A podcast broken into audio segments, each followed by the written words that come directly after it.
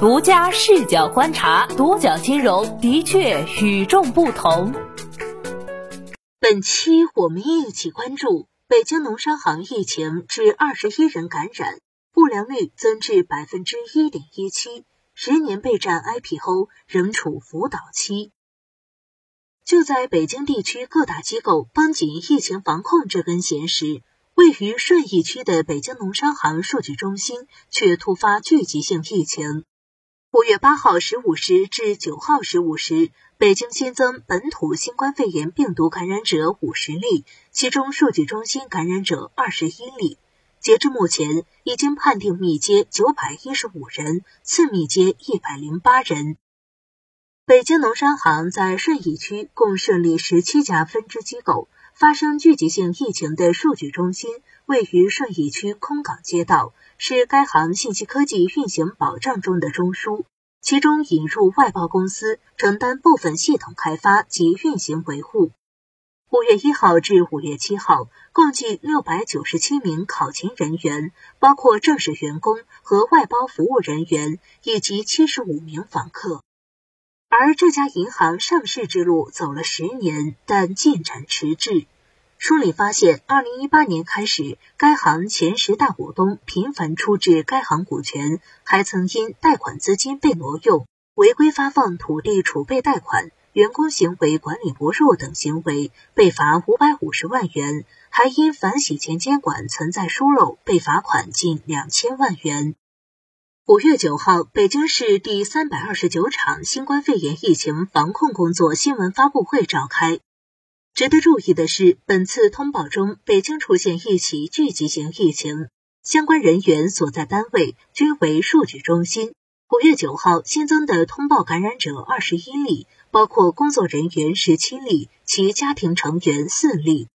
二十一名感染者涉及六个区：顺义区十例，海淀区五例，丰台区三例，朝阳区、通州区、昌平区各一例。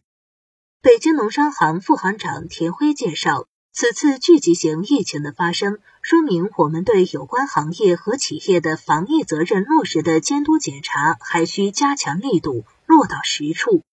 疫情的发生暴露出我们工作还存在薄弱环节，对此深感自责，并深刻吸取教训，扛起主体责任。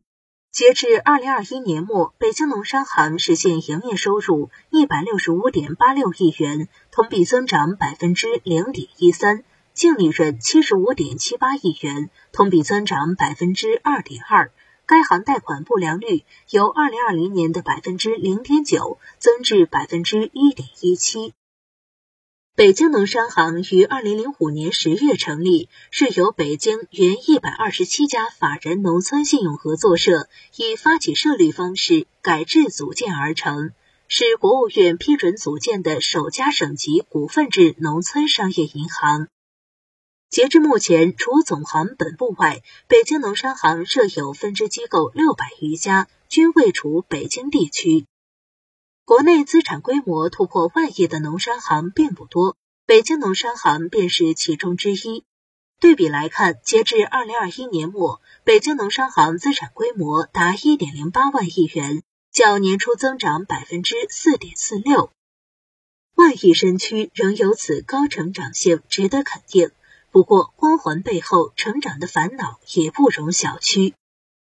在收入结构上，利息净收入仍然是北京农商行的主要收入来源。数据显示，二零一五年至二零二一年，北京农商行利息净收入占该行营业收入分别为百分之九十、百分之九十一、百分之九十七点四、百分之八十九点七四、百分之八十八点三、百分之八十四点九、百分之八十一。数据上可以看到。北京农商行利息净收入占该行营业收入均超八成以上。当然，中小银行依赖利息净收入最普遍的通病。披露二零二一年报的银行中，多数银行利息净收入占营收比重超过百分之七十，且排名靠前的多是城商行、农商行。好在也有可喜数据，在银行业利差普遍收窄的当下。目前几家银行均在发力中金业务，尝试以手续费及佣金净收入为抓点，寻求营收增长的新突破口。从上市银行的表现看，二零二一年各家银行的手续费及佣金净收入普遍实现了较快增长，而北京农商行也在努力追赶。该行二零二一年的手续费及佣金净收入九点四四亿元，较前一年增长百分之十点九三，占营收的比重为百分之五点六九。得零售者得天下。随着金融科技的进步，各大银行在零售业务方面创新不断，而北京农商行在这方面表现却稍显落后。截至二零二一年末，该行个人贷款规模仅三百三十亿元，同比增长百分之十七点一五。以暂未上市的成都农商行为例，该行二零二零年末。个人贷款规模就已达到六百四十六点三五亿元，远远超过北京农商行。二零一一年底，北京农商行就已开始正式筹备 IPO，以冲刺成为首家 A 股上市农村商业银行。然而，时至今日，该行的上市之旅一直未能成型。反观其他资产规模排名靠前的农商行中，渝农商行已实现 A 加 H 两地上市，上海农商行、紫金农商行、青农商行和张家港行等均已完成上市旅程。二零一八年九月，该行签署上市辅导协议，接受两家券商中信建投、中金公司的上市辅导工作，上市进程才向前迈出一步。北京农商行二零一九年报指出，正着力推进 IPO 战略实施，并已全面完成了股权确权、资产确权、公司治理制度体系建设等 IPO 主体工作。如今，距离该行启动上市日程已有十年时间，但目前排队农商行中尚未见其身影。这场旷日持久的 IPO 计划何时能如愿？从股权结构看，该行股权分散。截至二零二一年末，该行股东总数为两万七千九百二十四户。二零一八年以来，该行频遭股东质押、屡收罚单，成为其迈进资本市场的阻碍。该行的前十大股东中，持股超过百分之五的仅五户，分别为北京金融控股集团有限公司、北京市国有资产经营有限责任公司。北京首农食品集团有限公司、北京市基础设施投资有限公司以及北京国有资本运营管理有限公司。相较于二零一八年该行前十大股东名单，截至二零二一年末，有一半以上已经发生变更，可见三年来该行股权转让之频繁。股权质押虽对银行业务的短期影响不大。如果一旦发生股权变更，会打破原有相对平稳的股权结构，不利于公司治理的稳定。截至二零二一年末，仅有北京二十一世纪奥亚德经贸有限公司持有的北京农商行七千七百九十六点六二万股股份，且处于质押和冻结状态，其他股东均无股权质押情况。早在二零二零年，该公司持有该行股份中的两万五千三百一十三点三八万股已被司法拍卖。与往年相比，近年股权结构已基本稳定。加强股权管理、优化股权结构是商业银行实现 IPO 的基础工作。此前，北京农商行发生的多次股权变更，或为谋求 IPO 扫除障碍，奔赴资本市场做准备。规模越大，责任就越大。伴随挺进万亿阵营，监管对北京农商行内控水平也提出了更高要求。